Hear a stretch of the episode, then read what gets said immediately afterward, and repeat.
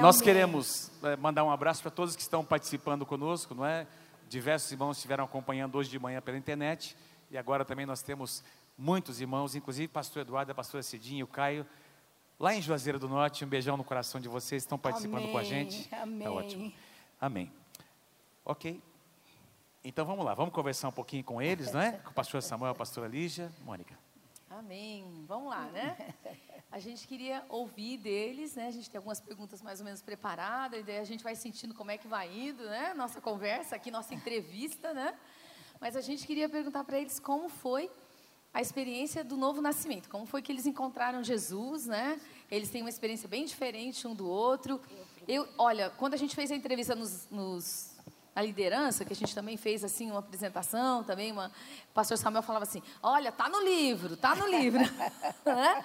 Que não queria contar muito não, que era para você comprar o livro, né? amém. Mas hoje cedo ele contou mais, ele e a dona Lídia. Então, como que foi a experiência de encontrar Jesus? Como que foi? Conta aí para nós. Começa por mim. Está bom. A minha primeira experiência eu tinha entre seis e sete anos. E foi numa igreja tradicional em São Paulo, que o menino ainda assistindo uma reunião, Deus tocou profundamente no meu coração. E ah, eu comecei a chorar. E minha mãe, que estava ao meu lado, perguntou: O que, que está acontecendo, Samuel? Ela não sabia e eu, nem eu sabia também o que estava acontecendo naquele momento. Mas eu podia sentir algo pulsando no meu coração. E quando ela me perguntou o que, que foi, eu disse: Mãe, eu não sei o que foi, mas eu quero ser igual aquele homem que está falando, o pastor que estava à frente. Eu quero ser um pastor. E mal eu podia imaginar que aquela era uma palavra profética que Deus estava colocando nos meus lábios e em meu coração. E nós crescemos aos 12 anos, infelizmente, mais ou menos 12 anos, eu me afastei porque houve alguns problemas na igreja local e nós fizemos parte daquela coisa que tinha- estava acontecendo. E nos afastamos. E aquele, aquele afastamento trouxe grandes problemas, grandes prejuízos para nós. Eu não, não tinha maturidade para enfrentar as coisas que foram acontecendo. Eu fui experimentando aquilo que o mundo tinha. E aos 22 anos, eu estava. Aos 22 anos, eu já estava. Meu Deus. Já estava no, no mundo, né? É, aos Noivo, 20 já estava aos noivo. 22 anos eu continuava separado e no mundo, mundão mesmo. E infelizmente isso aconteceu e eu não tenho muita alegria desses dias. Mas uma coisa eh, especial aconteceu nesse, nesse tempo. É que eu estava noivo de uma outra moça, não era, Outra moça, gente, olha era, aí. era uma outra moça, não era, não era Chamada Lígia. Marta. A Marta, gente, vamos conhecer a história da Marta. O nome dela é Marta. Eu vou deixar a Lígia falar um pouco agora. Conta, conta. Não, A é, mãe- a, a dona Lígia vai lembrar mais detalhe da Marta do Ela, que lembra, ele. ela lembra bem da Marta. Isso, conta, meu bem. Fala, então, queridos, e eu era muito amiga das minhas cunhadas. Nós fazemos parte da mesma igreja, parte da. na- éramos jovens, pertencíamos ao, ao, ao trabalho dos jovens, aos jovens daquela igreja, pertencíamos àquela igreja. E eu fui uma tarde tomar um lanche com as minhas cunhadas na casa da minha sogra. E, bom, primeiro, dois anos antes, eu conheci o Samuel com a Marta. Com a Marta, gente. É.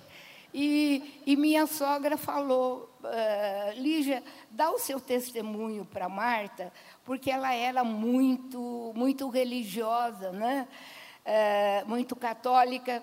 Então, eu, eu dei o meu testemunho.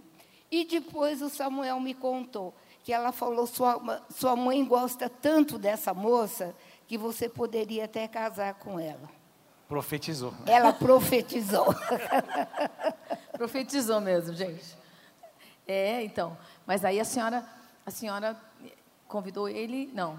Ah, é. Aí, uh, bom, isso depois de uns dois anos, né, Samuel?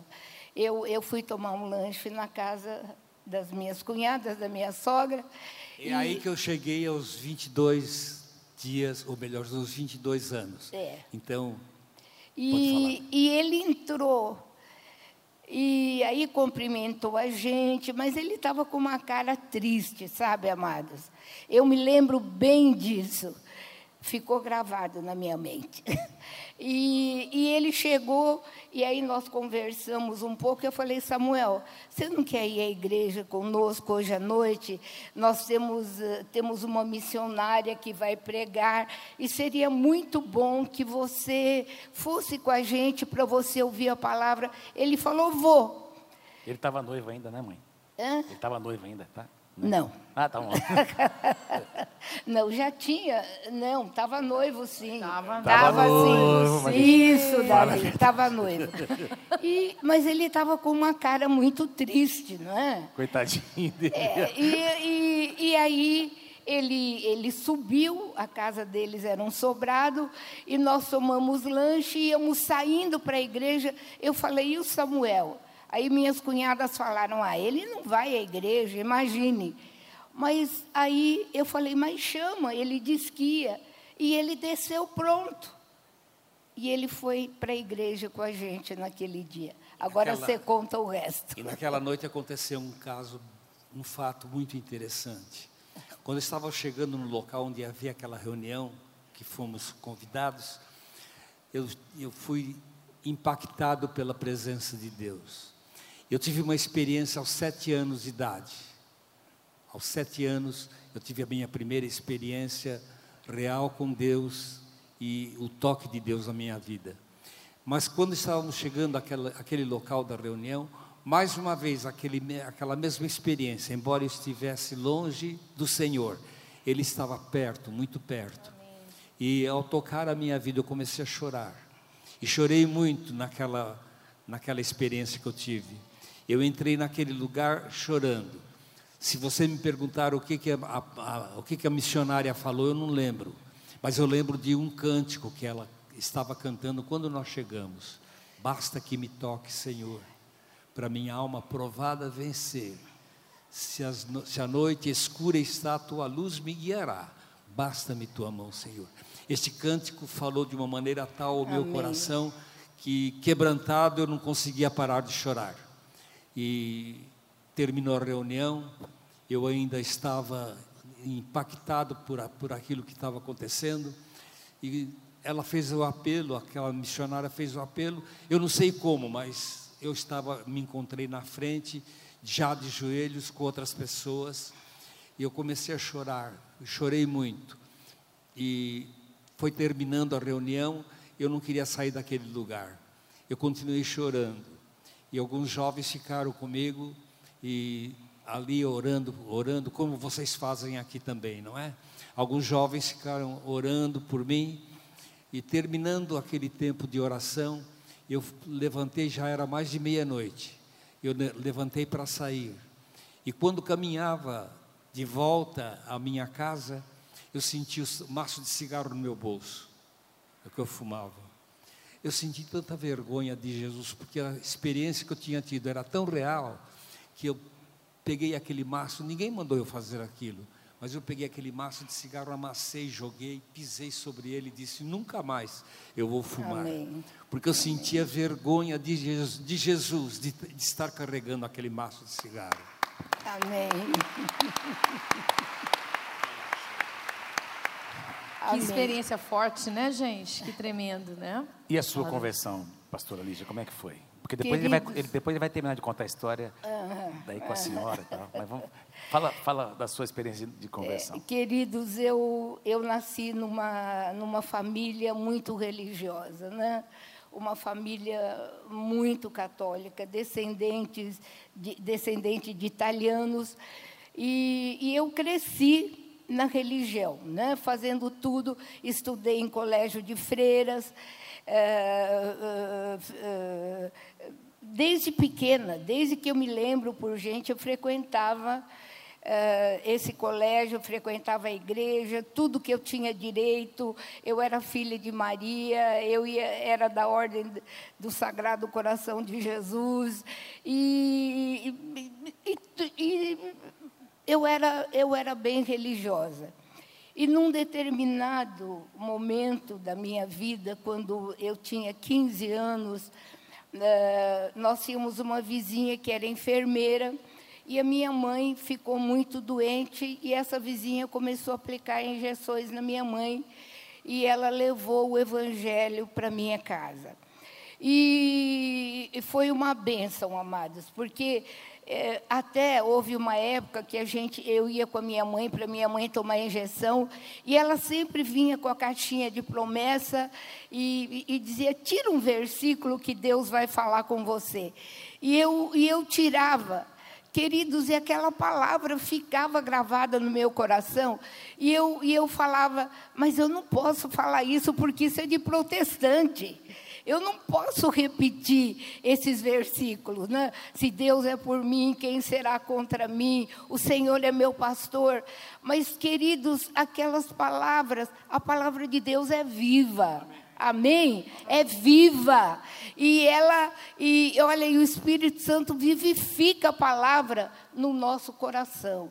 E eu me lembro que muitas vezes subindo, nós morávamos num prédio de apartamento, subindo a escada, eu ia falando aqueles versículos, eu sentia dentro de mim uh, que aquele era algo real, mas eu dizia: não, eu não posso falar isso, isso é de protestante, isso é de protestante. Até que, no dia 21 de abril de 1952, amados, entre nove e dez horas da manhã, a minha mãe, eu, eh, nós estávamos desde cedo no hospital, e a minha mãe tinha sido di diagnosticada com um câncer. Ela estava na sala de cirurgia, o médico nos chamou e disse: Olha, a, a Sara não vai viver.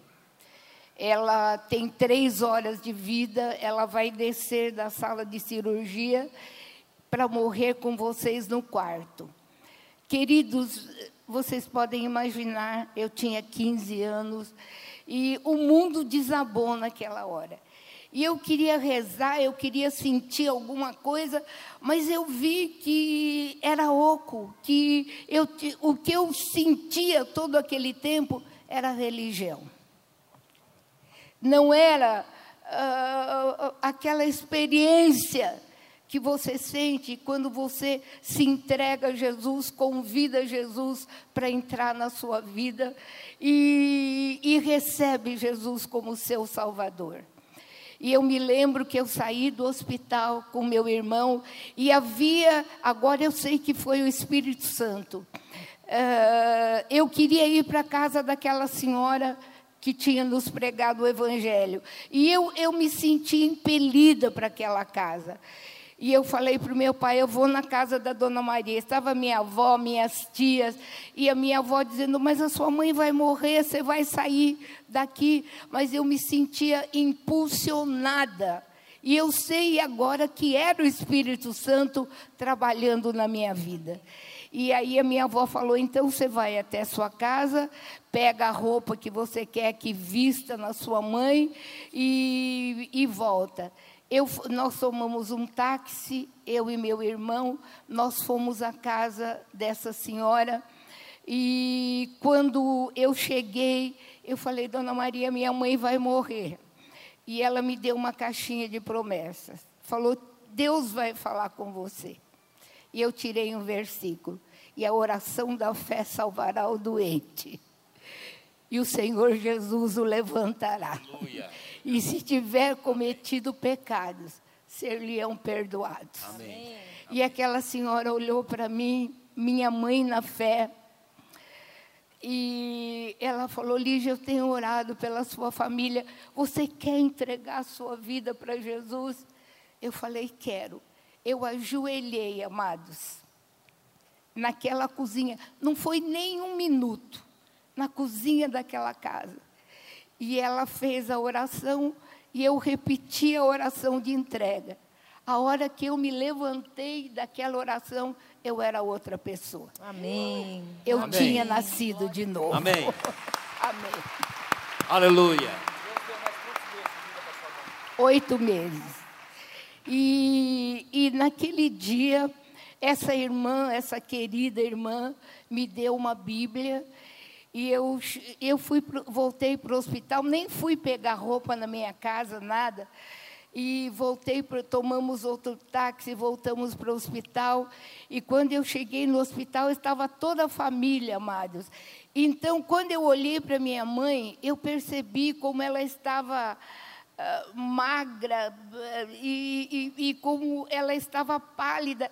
Eu levei um choque, mas eu cheguei perto da cama da minha mãe, com a Bíblia que aquela senhora tinha me dado, e eu abri a Bíblia, abri. E no Salmo 86, inclina, Senhor, os teus ouvidos e ouve-me, porque estou necessitado e aflito. Queridos, e com a Bíblia aberta. Eu nem sabia, eu, eu, eu não tinha Bíblia porque, porque ninguém podia ter Bíblia naquela época. E eu, e eu orei com a minha mãe, Senhor, se isso que aconteceu comigo é verdade, é real, que a minha mãe não morra sem te conhecer. E Deus deu oito meses de vida à minha mãe, ela não teve mais dores. Amém. Ela entregou a vida para Jesus, queridos, e, e a salvação entrou na minha casa. Uau. Aleluia. Glória a Deus. Então, mas daí a gente tem uma história, né? Porque ele estava noivo, né, gente? e aí a gente quer ouvir esse pedaço aí. Como é que é essa história que ele estava noivo e a senhora apareceu nesse pedaço aí? Como é que é isso? Que o né, pastor senhora? Samuel entrou na igreja, viu a glória de Deus, olhou para trás, tinha A glória da pastora a glória da pastora. Não vamos fazer críticas, amém? Não, mas Quantos anos de casado, pastor? 60 E um. e um. Ê! 61 anos de casado, hein, gente? Ô, glória! Conta aí, como é que foi que, como é que, foi que, a, que a Marta saiu do pedaço? Pois é. Ela saiu do pedaço pelo seguinte. A Marta saiu do pedaço pelo seguinte. Ela era católica, dessas não praticantes, mas muito ignorante acerca das coisas de Deus. E quando nós estávamos tratando acerca do casamento, ela disse: Eu não me caso numa igreja cristã evangélica. Eu falei: Então nós vamos ter um problema. E discutimos sobre o assunto. Eu falei: Eu vou dar um tempo para resolver este problema. Eu vou dar um tempo para você e para mim. Então, você aguarda que eu volto falar com você. E saí, e naquela semana é que aconteceu, Nesse tempo eu entrei, viu, querido?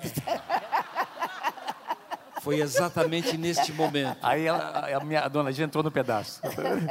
Enquanto a Marta, a Marta saiu do pedaço. Foi exatamente neste momento que a ir- a irmã Lígia entrou. E ela, visitando a minha casa, con- conversando com as minhas irmãs, quando eu cheguei, ela disse: Olha, por que, que, por que, que você não vai conosco? Ah, Conta você, Lígia. Ela, ela contou, ela contou esse pedaço, é isso para assim, ela já contou. Mas aí o senhor terminou com a Marta, quanto tempo depois? A gente quer saber, né? Não, eu tinha três anos de, de namoro e noivado, então, terminou como daí? O senhor, o senhor deu um prazo para ela, tal, tipo assim, daqui a pouco. sim, Ou Passou quanto tempo daí? o senhor voltar? exatamente. Então, foi quando a dona Lígia entrou na minha vida. Hum, entendi. Eu, eu disse a Lígia, Lígia, eu tenho um problema sério para ser resolvido, eu quero que você ore, porque... Ah, ela orou, gente. É. Foi exatamente assim.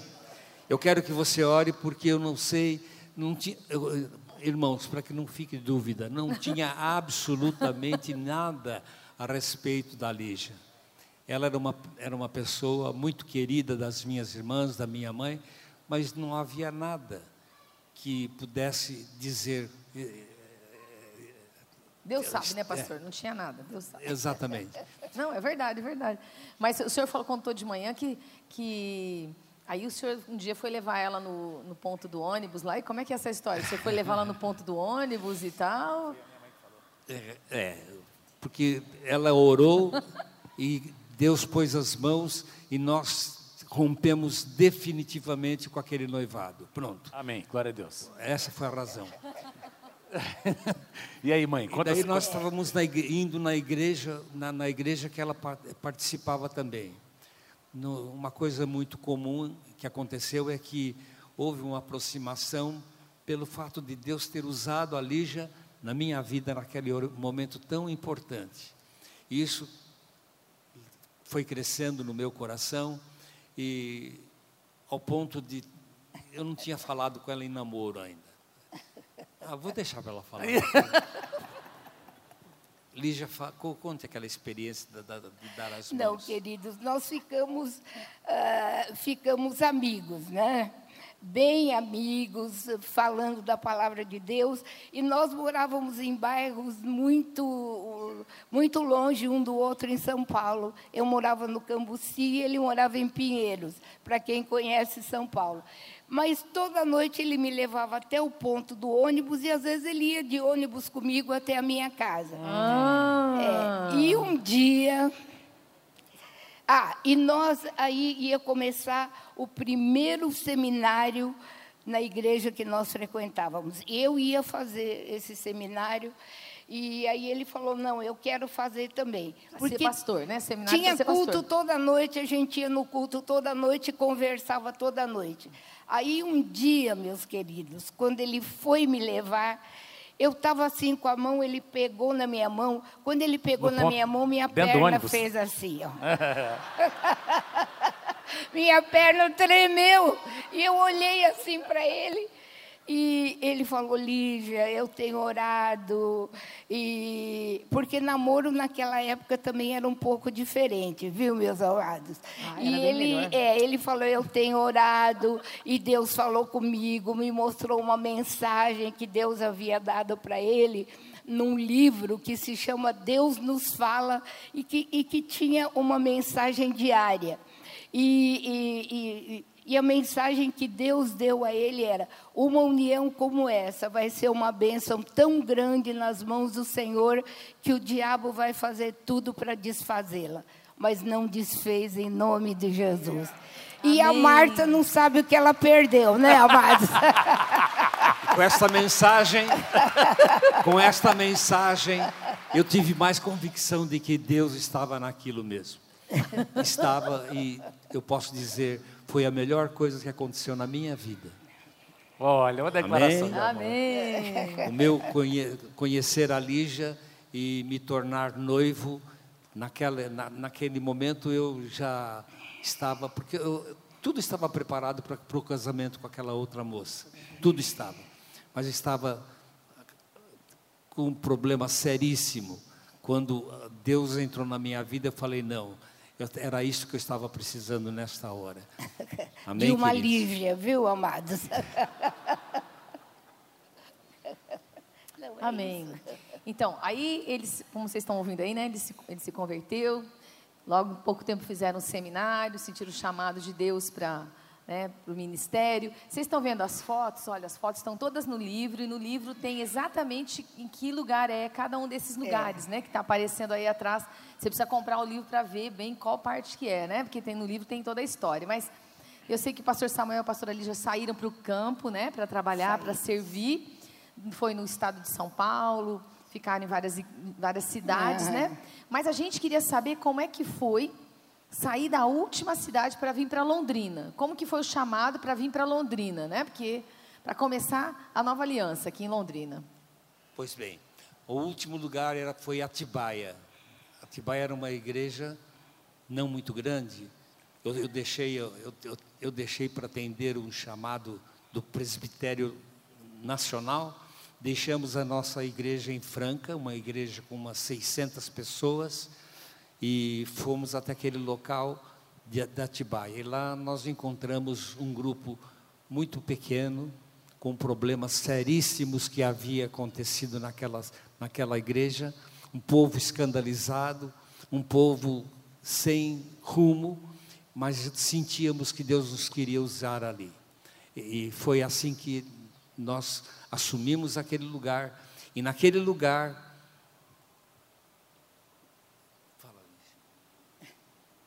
O que você quer que eu fale?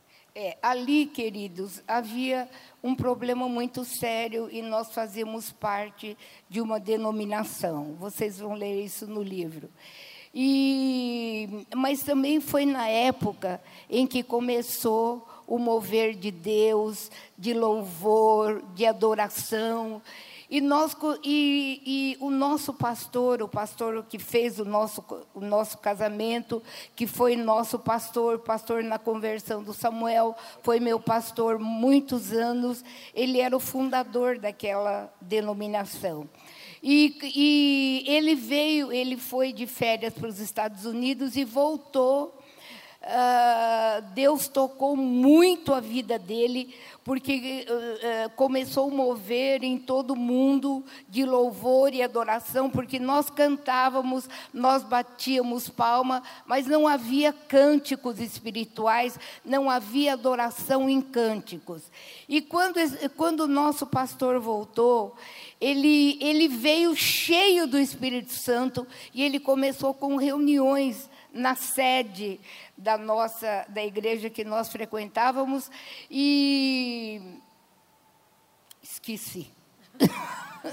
E Não, ele, de, ele deixa eu pegar o, vocês o, lá, o fio lá da, é isso é e, e aí em Atibaia, quando nós estávamos em Atibaia o nosso pastor foi colocado para fora da denominação uh, chamado de herege pelo mover de cânticos de louvor e adoração.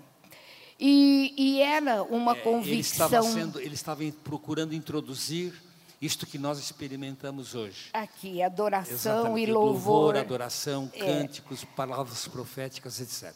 É. E nós começamos a ser perseguidos na denominação por causa da visão uh, desse mover que estava acontecendo em toda a terra, não é, amados? E aí nós saímos da denominação e foi quando nós viemos para Londrina, não é? E aí a senhora contou de manhã que vocês nunca tinham ouvido falar de Londrina, Londrina não. era o Paraná, mas é. o pastor Samuel tinha uma palavra profética é. de Deus, né? É, que, que nós iríamos cruzar o Estado. O Estado, e essa, as fronteiras do Estado de São Paulo, né? É. é interessante é que essa, esse período de, de, de, de cruzar as, as fronteiras fronteira, do Estado. As fronteiras do Estado, nós recebemos a visita de um pastor muito amigo. E esse pastor ia, estava indo para uma das, uma da cidade Uberaba. Uberaba. Uberaba, aliás no sul, no, no sul de, de, de Minas, Minas, Gerais. E ele, ele nos convidou. Quando ele nos convidou, lembrei daquela palavra profética que Deus havia nos dado, que nós iríamos sair da cidade onde estávamos e iríamos é, cruzar as fronteiras de outro, de outro estado para iniciar um, um trabalho. Eu não entendia aquilo que Deus estava falando, mas guardei em meu coração. E apareceu esse pastor lá, logo em seguida, e eu pensei, se é uma outra cidade, como era Uberaba, Uberaba outro estado, é, eu acho que é aquilo que Deus está querendo de, de, mim. Não consultei, apenas me propus acompanhá-lo. E quando chegamos na cidade de Uberaba, havia, na minha sensibilidade para com Deus, eu, eu falei: não, não é isso que Deus quer. Eu me senti mal naquela cidade e como as portas for, fechadas. As né? portas completamente fechadas para mim. O outro pastor falou: Não, eu sinto. Eu falei: Então você fica, eu estou retornando. Quando chegamos na cidade onde estávamos, a Atibaia. cidade de Franca. Atibaia. Não. Okay. Quando, quando chegamos, foi em, Fra, em Franca. Foi, foi, dois anos antes. É. Quando, nós, quando eu cheguei na cidade de Franca, ia passando. Isso. Por, pelo, pelo lugar onde eu estava chegando com a minha malinha, uma, uma irmã que fazia parte da igreja que nós cuidávamos daquela cidade. Ela olhou e disse: Pastor, eu, eu tenho uma palavra para o senhor. Eu falei, eu falei: O que, que foi, irmã? Ela disse: Olha, eu, eu preciso contar. Eu falei, então vamos chegar até em minha casa e você conta lá em casa. E ela disse, eu, eu vi você com essa pastinha, uma pastinha de... Uma mala. Uma, uma, uma, uma mala com pouco, algumas roupas que eu tinha colocado dentro. Eu falei, ela falou, eu vi, eu vi o senhor com essa pasta. E o senhor estava caminhando na estrada e Jesus chegou e estava junto, caminhando. Mas mais adiante, o senhor se afastou e pegou um atalho. Só que Jesus continuou na estrada. Pegou um atalho e foi sair lá na frente. Ela falou: Não estou entendendo nada. Eu disse para ela: Eu entendi tudo. foi muito interessante isso que aconteceu. Não, não uh, a conclusão não, não aconteceu imediatamente, porque daí nós fomos transferidos para Atibaia, e lá em Atibaia é que Deus trouxe a palavra final sobre esse, esta situação. Sobre sair. E Mas, Londrina, é, né? E a senhora falou, de manhã vocês contaram que vocês foram, vieram para Londrina, através, junto com um missionário, né? Foi. E o pastor já trouxe, já veio trazendo as mudanças, já alugou uma, já, uma, casa, uma casa aqui. É. E a senhora já estava grávida quando veio para cá? Já. Não sabia ainda que era dois? Não. Conta aí, como é que era? E quando nós chegamos, amados, nós não conhecíamos, nós tínhamos uma família só conhecida aqui.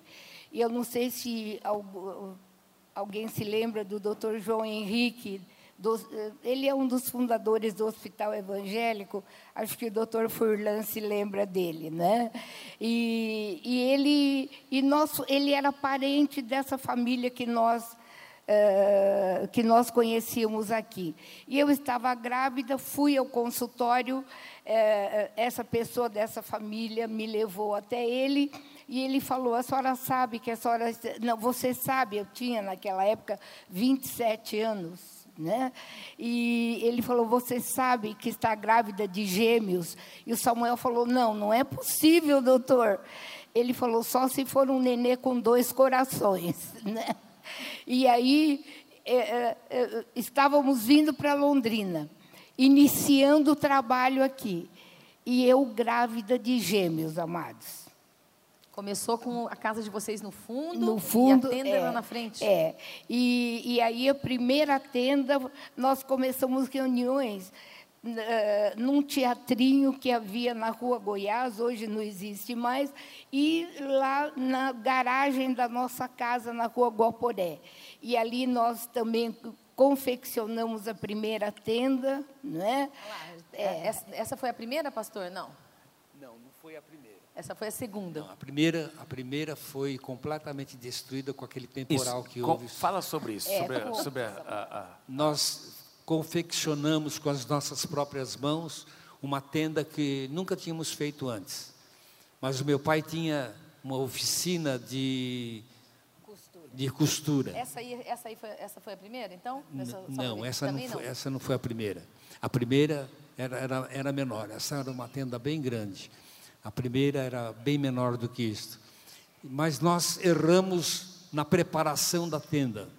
Precisa preparar as cordas, precisa preparar o pano e precisa ir fazer dar um banho para que ele encolhesse. Nós não fizemos nada disso antes da confecção.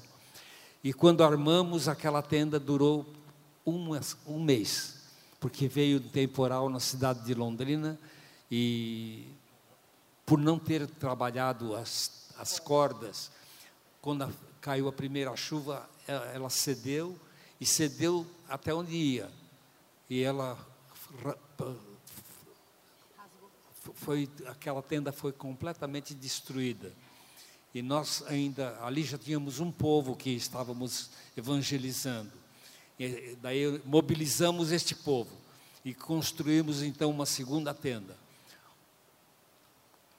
Mas antes de, antes de confeccionar esta tenda, nós ficamos sabendo de um casal que tinha, tinha um circo, mas ele estava muito doente e não. E, ali... Ele fazia circo. Né? Por, por, favor, conta, conta, conta você. Conta, conta aí. É, o nome dele era Papito.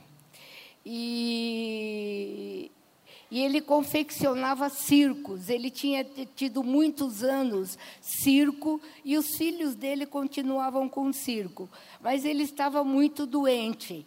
Então Samuel ficou sabendo do, do Papito e foi procurá-lo para que ele ensinasse, não é, trabalhar as cordas e trabalhar o tecido da tenda para que não rasgasse do jeito que a primeira rasgou.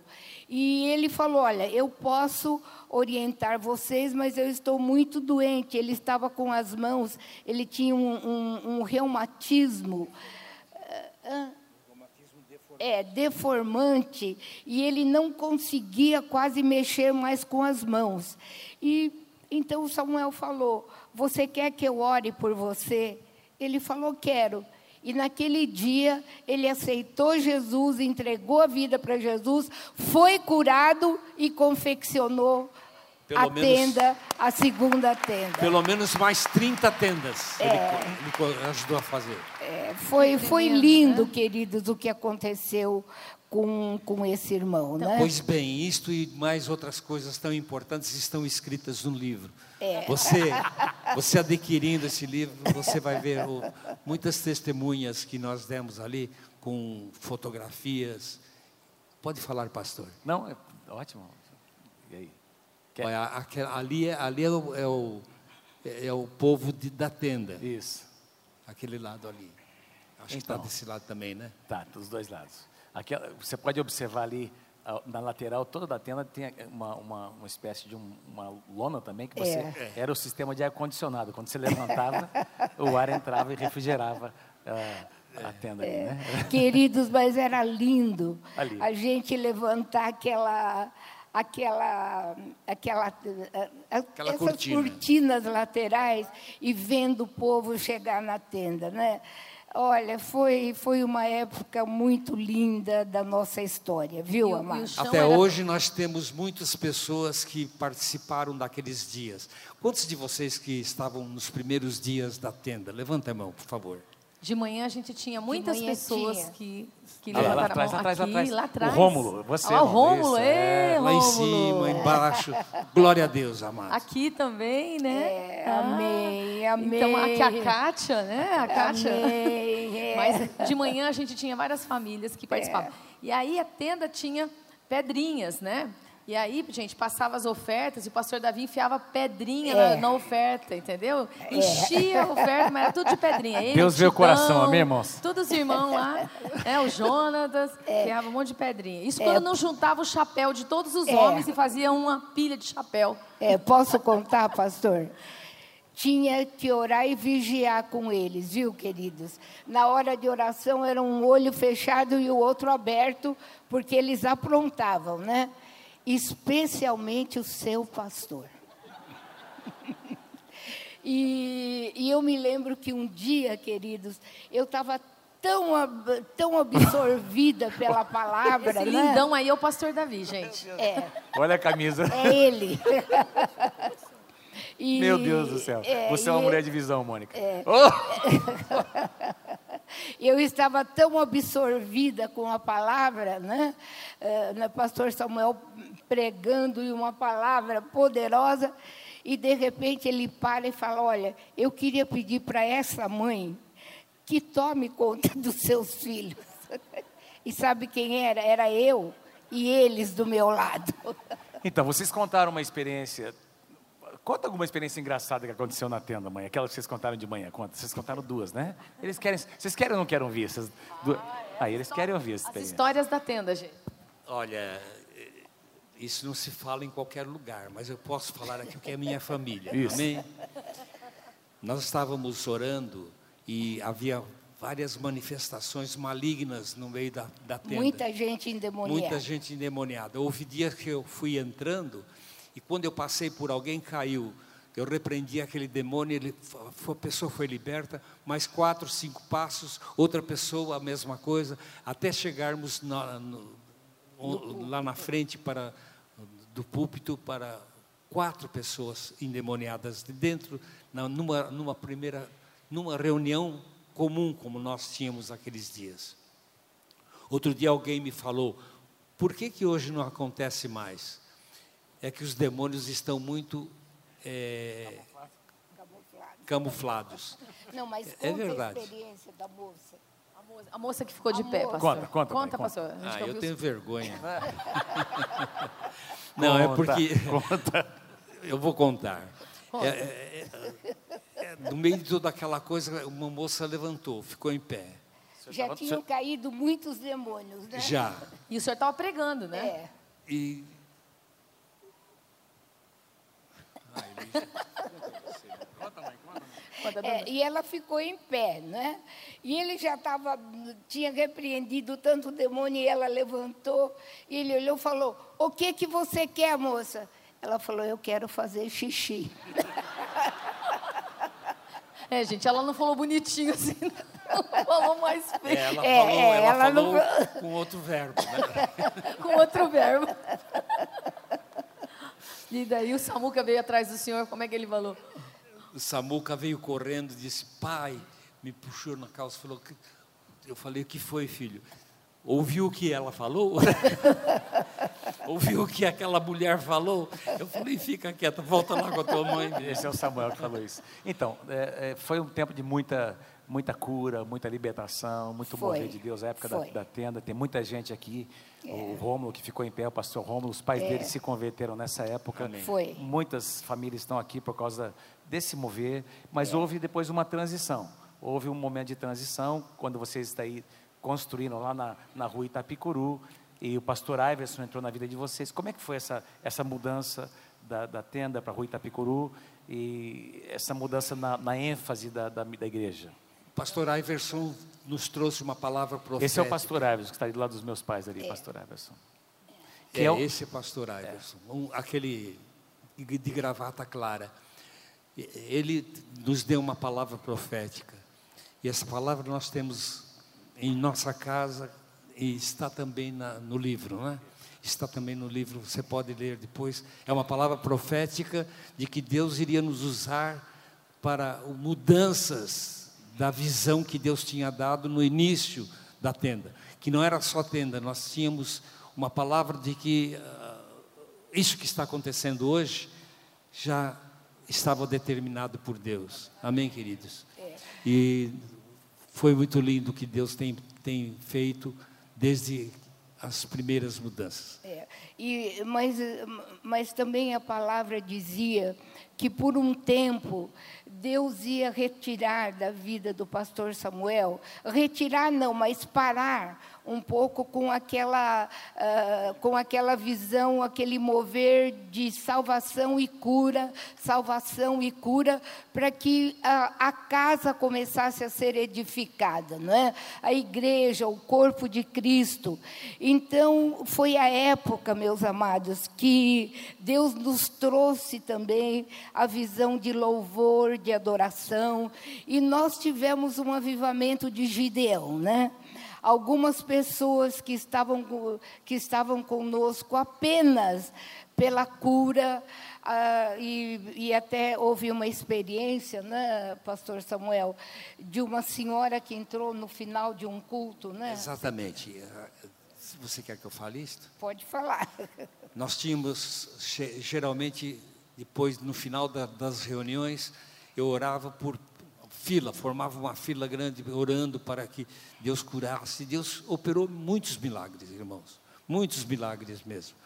A família do meu irmão Milton é uma dessas famílias. Outra família é a família do, do do José Granado, é outra, outro caso Família do Rômulo. a família do Rômulo e muitos outros que já se, já se foram, mudaram de Londrina, alguns já faleceram, mas o testemunho está aqui entre nós.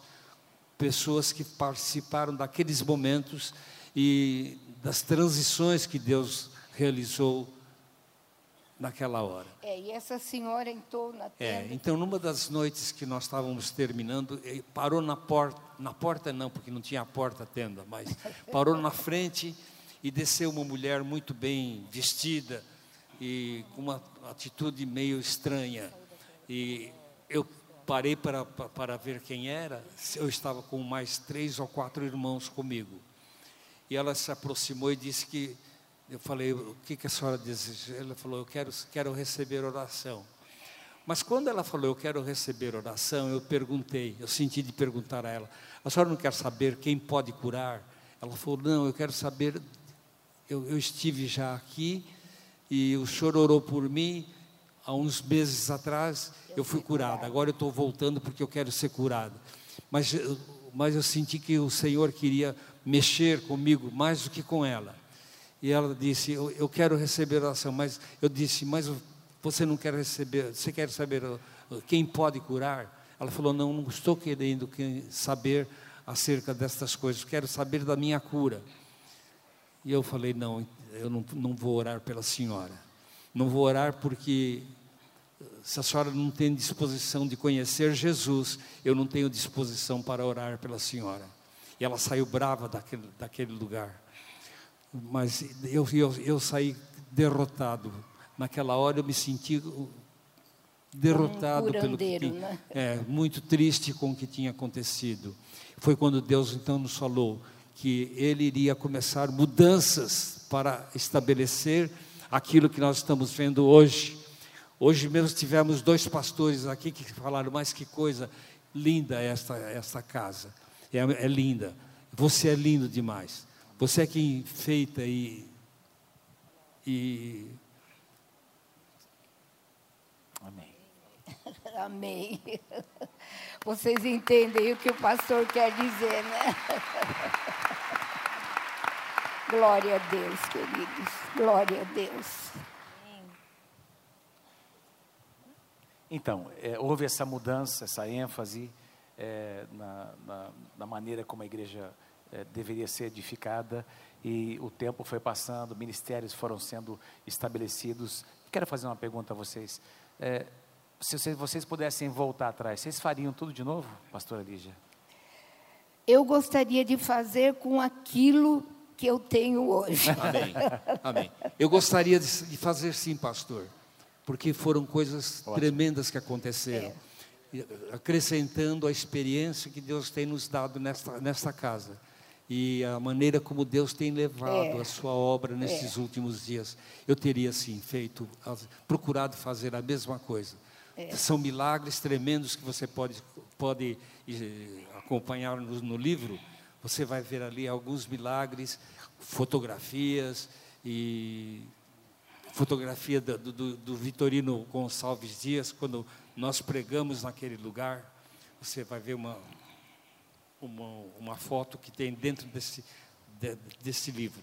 E em outros lugares, cinema, concha acústica e outros lugares que Deus nos levou para pregar o Evangelho. Eu faria assim, faria porque o povo é... A foto, essa Essas é a foto. são as fotos do, do Vitorino. Do Vitor, né? Olha lá, pai, a foto.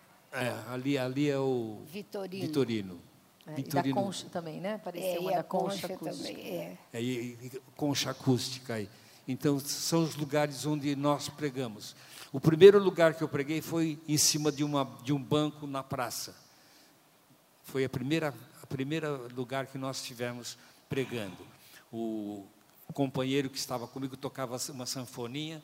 Ele tocava sanfoninha. Naquela época não tinha televisão, não tinha, não tinha as bagunças que nós vemos hoje. E qualquer, qualquer movimento que se fazia juntava muita gente. E nós pregávamos o Evangelho e orávamos pelos enfermos, orava e convidava para a reunião da noite. E foi assim que iniciamos as tendas nesta cidade. Amém. Pastor Davi, eu queria contar uma coisa, sabe, queridos? Foi, foi muito glorioso tudo aquilo que Deus fez. E, e eu faria tudo outra vez, sim, meus amados. E o resultado que nós estamos vendo hoje, não é? Estamos vendo aqui. Eh, Deus é tremendo, Deus é maravilhoso, Deus é não tem não tem palavras para expressar. E eu me lembro que no começo do nosso ministério, uh, nós uh, havia muita dificuldade financeira também. E nós recebíamos tambores dos Estados Unidos, tambores com roupa que, que vinha dos Estados Unidos para o Brasil. E, amados, durante muitos anos, eu o pastor Samuel, porque vinham ternos também. Às vezes os ternos ficavam um pouco mais largos, eram maiores do que o número dele, não é? Mas nós usamos aquelas roupas dando tanto graças a Deus por tudo aquilo, as crianças também, não é? Uh, e olha, eu quero agradecer a Deus por, por tudo que aconteceu e pelo que está acontecendo hoje. Eu quero agradecer também ao pastor Davi, ao pastora Mônica, porque nós recebemos uma palavra que nós iríamos, uh, para que nós escrevêssemos esse livro que está sendo lançado agora, né? E graças ao incentivo do pastor Davi, da pastora Mônica, esse livro veio à existência. E a paciência do Zé Granado de nos ouvir, né? Para compilar o livro e as experiências que vocês vão ler hoje. Obrigada, pastor Davi. Obrigada, pastora Mônica. Olha que linda é nós aqui, né? É. É, você sabe como eles começaram a namorar? Ah. eu falei, Dona Lígia foi muito importante. É, eu falei, Davi, vai comprar tomate para mim? Foi isso, né, pastora Mônica? A Mônica e... tinha vindo aqui para fazer vestibular, né, em Londrina. É, na UEL. Isso, na UEL. E aí você foi comprar tomate com ele, né, pastora Mônica? E pisaram no tomate. não, não pisaram. Não. Mas, queridos, olha, Sirvam a Deus de todo o coração. Vale a pena. é a coisa a mais preciosa Amém. que pode acontecer na tua vida. Eu gostaria de citar algumas coisas olhando para vocês que estão aqui. E, e as coisas, os milagres, as coisas que aconteceram. Olha, vale a pena. Não há nada que se compare, amados, ao reino de Deus, a você obedecer o chamado de Deus. E as vitórias são sempre muito maiores do que as dificuldades. Amém. Amém. Viu, amados? Amém. Amém. Bom, vamos soltar. Tem, uma, tem um vídeo aí dos filhos que nós pedimos para os meus irmãos mandarem, não é? é? Samuel e Denise, Jonatas e Cíntia, Velma e Paulo, é, todos os pastores para mandar uma mensagem para meus pais. Pode soltar, por favor, Gustavo. Pastores Samuel e Lígia é, são nossos pais, né, pastores é, das nossas vidas e um referencial para as nossas vidas. Eu quero honrá-los é, nesse dia pela, pela, pela testemunho, pelo legado de vida, pela, pela o testemunho de vida na realidade. E vocês têm sido um referencial para mim, para minha casa, para minha família e vocês têm tido ah, uma grande, uma total influência uhum. no que uhum. tem acontecido Amém. aqui em Florianópolis. Isso é resultado de uma semeadura da vida de vocês e nós queremos honrar e abençoar vocês nesse dia.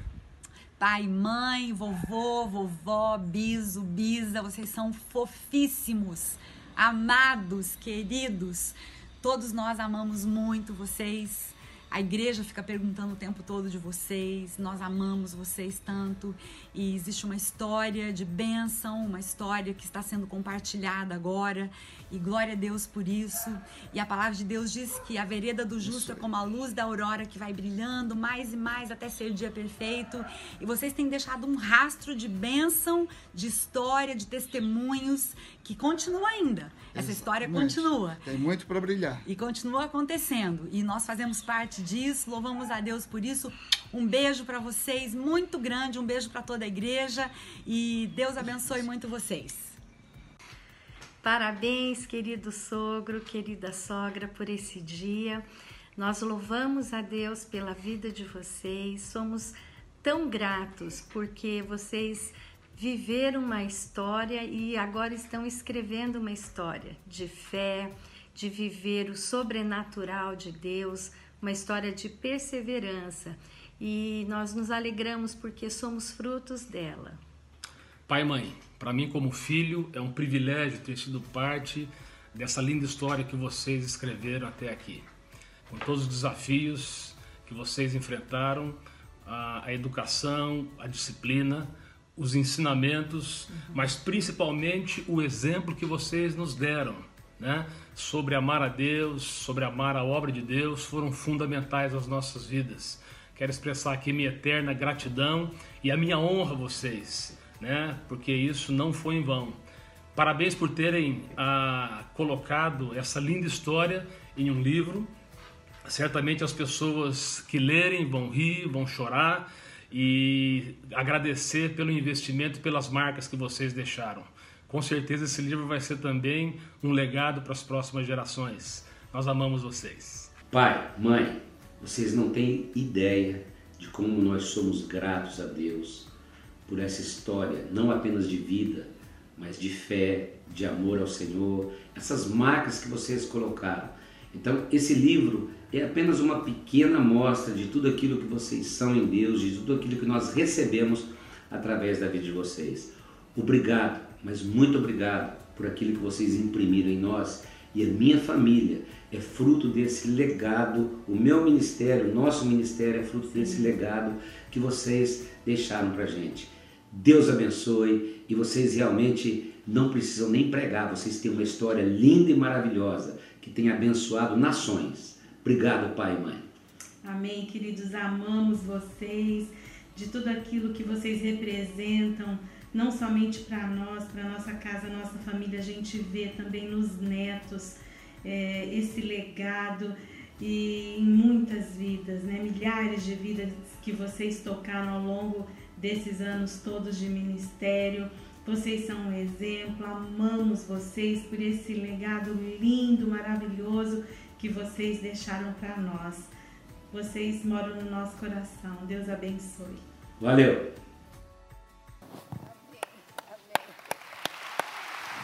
Amém. É, você, você também pode ver no livro, cada um dos filhos deixou o seu testemunho, né? Talvez você é novo aqui, esteja chegando nessa casa. Nós, todos os filhos do pastor Samuel da pastora Lígia são pastores, né? Dos 11 netos, sete já são pastores. Dos bisnetos, não, ainda não, né? Estão chegando. Doze bisnetos. Mas é uma glória ao Senhor, né? E nós queremos nessa noite honrar a vida deles através desse livro e através dessa, desse tempo junto. E você que está chegando, né? Você é parte dessa história. Você é parte daquilo que Deus começou Amém. através da vida deles e Amém. tem passado de geração em geração. Amém. E o que nós cremos é que é, nós somos uma igreja de gerações. É. Nós somos uma igreja que é para você idoso, para você casado, para você jovem, para você novo, para você criança, né? Para todos nós. E a gente tem muito a agradecer e a honrar a vida do pastor Samuel e da pastora Lígia. Né? De Obrigada, manhã a gente comentou queridos. que para nós foi uma grande honra receber o legado de continuar nessa casa. É tudo que eles começaram, que Deus começou Amém. através da vida deles. E vocês viram algumas fotos aí. Naquele dia a gente lembrou né, do versículo de João que diz que a gente entra no trabalho de uma outra pessoa, né? E a gente colhe aquilo que eles têm semeado. E a gente tem feito isso nessa casa colhido aquilo que eles têm semeado na oração, no choro, no jejum, na busca ao Senhor. E essa é uma verdade linda que a gente tem que sempre se lembrar. Amém? Então, muito obrigada, Pastor Samuel, Pastora Lígia. Obrigada, Amém. queridos. Obrigada.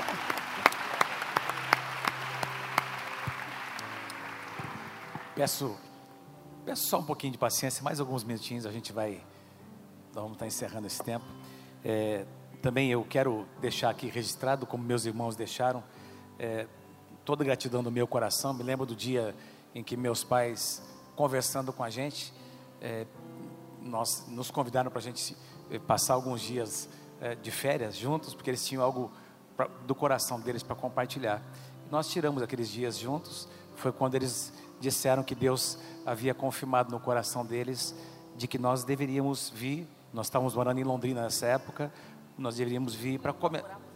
Morávamos em Curitiba nessa época, perdão, e, e que nós uh, então nos convidando para vir para começar uma, um, um, tempo de transição para que a gente pudesse continuar depois.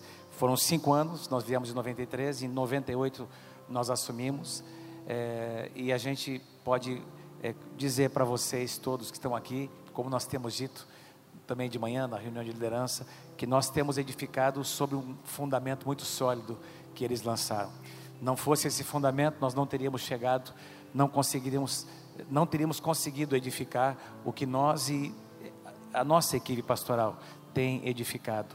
Um fundamento muito sólido foi lançado. Há muita gratidão no nosso coração. Quantos de vocês são gratos? Digam amém. É, enquanto eu estava assim pensando é, nesse tempo, é, Deus me fez lembrar. Hoje de manhãzinha acordei bem cedo orando por esse tempo e Deus me fez pensar, lembrar de uma, uma frase que eu ouvi de um, de um grande homem de Deus, uma, numa pregação. Ele disse assim que, é, comparando a nossa vida, ele disse, olha, nossa vida não é uma corrida como uma corrida de 100 metros rasos, não é um tiro rápido. A nossa, a nossa vida é como uma maratona, é, é, é uma, uma carreira que vai, demorar, vai durar anos, vai durar toda a nossa vida. Nós estamos construindo alguma coisa é, durante toda a nossa vida. E é assim que eu vejo a vida dos meus pais. É, é uma vida dedicada ao Senhor. É uma, uma vida dedicada. Quando eu penso na palavra legado, é, que meus irmãos acabaram citando aqui, a palavra legado, se você for procurar no dicionário, você vai encontrar significados hum, que remetem a coisas naturais, heranças naturais, é, bens e posses, está muito ligado a isso, porque a palavra legado também é, é o sinônimo é, é, herança, mas a palavra legado tem adquirido nos, nos, nas últimas décadas um, um, significado também diferente, que tem a ver com, com valor, que é transmitido de, geração, de uma geração para outra, tem a ver com, com uh, uh, princípios, com, com qualidade de vida, que é muito mais do que bens materiais, é, que é transferido de uma geração para outra. E eu posso dizer a vocês que meus pais têm sido muito bem sucedidos, não apenas para deixar uma herança espiritual para mim, para os meus irmãos, para nós, agora para os netos, para os bisnetos, mas cada um de vocês representa essa herança espiritual. É isso que tem sido transmitido. Eu me lembro uma ocasião em que eu estava numa reunião de um conselho de pastores em Londrina, e um pastor veio me procurar, um pastor do interior do Paraná, que havia mudado para Londrina, e ele ficou sabendo que eu estava ali. Ele disse: Você é, você é o, o Davi, filho do pastor Samuel? Eu disse: Eu mesmo. Eu, olha, deixa eu contar um pouquinho da minha história. Eu me converti do programa de rádio do seu pai, que o seu pai estava pregando no programa Ecos do Calvário, ele citou o nome de uma cidadezinha aqui do interior. Eu me converti ouvindo o programa de rádio. Seu pai não me conhece. Eu me converti, fui para a igreja, fiz escola bíblica. Hoje eu sou um pastor, porque um dia ouvi a palavra de Deus por meio daquele programa de rádio. Quando eu ouvi aquilo, eu fiquei tão impressionado. E, irmãos, como como as sementes de Deus, como a nossa vida, o que nós dizemos, o que nós fazemos, nós estamos lançando sementes que nós nem sabemos é, o que estão, é, onde estão, qual, qual, é o resultado dessa semeadura, mas Deus sabe. Então tem muita gente, não apenas aqui na cidade de Londrina, mas espalhada pelo Brasil, que é fruto desse legado, da semeadura que os meus pais lançaram nessa terra. Duas passagens que Deus colocou no meu coração. O apóstolo Paulo escreve é, Lucas ajudou o apóstolo Paulo a escrever isso em Atos, Atos capítulo 20, versículo 24. Porém, em nada considero a minha vida preciosa para mim mesmo, contanto que eu complete a minha carreira. A carreira aqui é a palavra corrida, é traduzida como corrida em muitas traduções, e o ministério que recebi do Senhor Jesus para testemunhar o evangelho da graça de Deus. Paulo dizia: Eu quero completar a minha carreira. Ele disse isso muitos anos antes de escrever essas últimas palavras que eu vou ler para você numa carta que ele enviou para Timóteo. 2 Timóteo capítulo 4, versículos 6 e 7. A última carta que Paulo escreve antes de se tornar um mártir, antes de ser morto ali em Roma, ele escreve assim: Quanto a mim, estou sendo oferecido por libação, e o tempo da minha partida é chegado. Mas eu quero dizer uma coisa para você, Timóteo: eu combati o bom combate, completei a minha carreira, eu guardei a fé. Lá em Atos, Amém. Lá no livro de Atos, Paulo diz, havia dito: Eu quero completar a minha carreira. No finalzinho da sua vida, ele diz: Eu completei a minha carreira. Eu finalizei tudo aquilo que Deus colocou nas minhas mãos. E eu quero agora que você tire um pouco o foco do pastor Samuel da pastora Lígia e pense em você. Porque para cada um de nós que estamos aqui, Deus tem uma carreira. Amém? Quem pode dizer amém?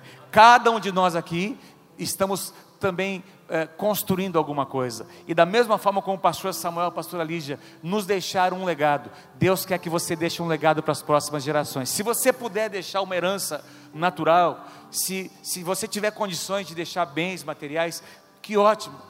Isso será muito bom, vai abençoar seus filhos, a sua posteridade. Mas eu quero te lembrar de uma coisa: essa não é a principal herança. Tem muitos filhos brigando, os pais morrem e os filhos eh, brigam por causa de uma herança natural que os, que os pais deixaram. Eu não estou falando de uma herança natural, eu estou falando da sua conduta, do seu caráter, da sua ética, da, do seu estilo de vida, o que você é. Isso vai ser deixado para as próximas gerações. O que é que as pessoas vão dizer? Amém. O que as pessoas vão falar sobre você quando você não estiver mais vivendo aqui, esse é o legado.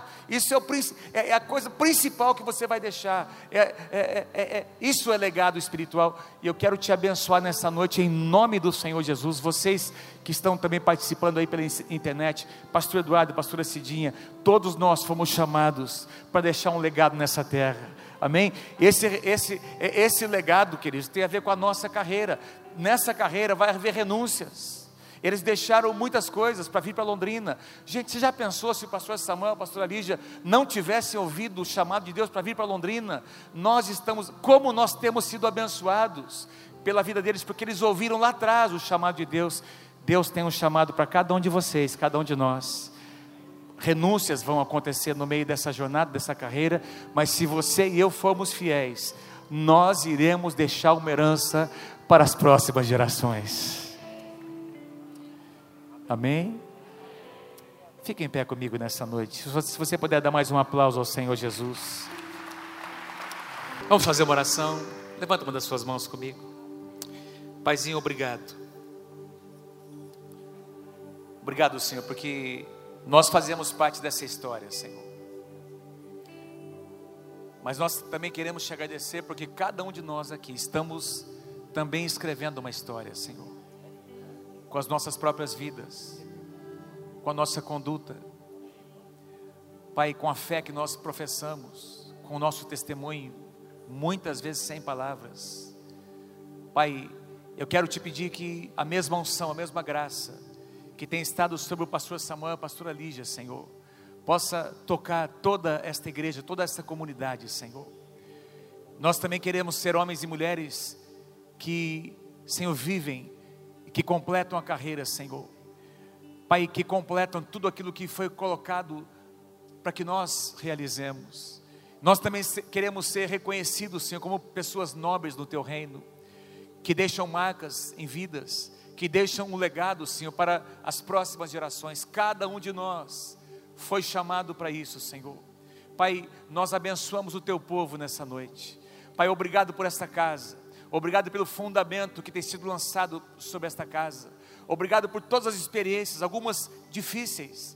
Pai, como diz aqui o, o tema, o título desse livro, que aqueles que semeiam com lágrimas, com júbilo, vão tomar os feixes, vão fazer a sua colheita. Sim, Senhor, muitas lágrimas foram derramadas, mas nós estamos vivendo num tempo de muita alegria, Senhor, porque nós vemos o fruto do nosso trabalho, o fruto da nossa semeadura. Pai, nós te damos honra nessa noite, nós te damos glória nessa noite, porque, Senhor, tu tens capacitado, tu tens levantado essa igreja, essa casa, Senhor, para ser uma, um farol Senhor, que está aceso no meio das trevas e que vai continuar brilhando a sua luz, Senhor, e que vai se multiplicar em muitas outras igrejas, muitos pastores e pastoras que serão enviados para plantar igrejas, Senhor, não apenas no Brasil, mas nas nações. Esse é o legado, Senhor, esse é o resultado Pai, da vida do pastor Samuel e da pastora Lígia, Senhor, que se lançaram, que foram obedientes à tua voz. Muito obrigado, Senhor. Recebe a honra, recebe agora nessa noite, em nome do Senhor Jesus. Amém e amém.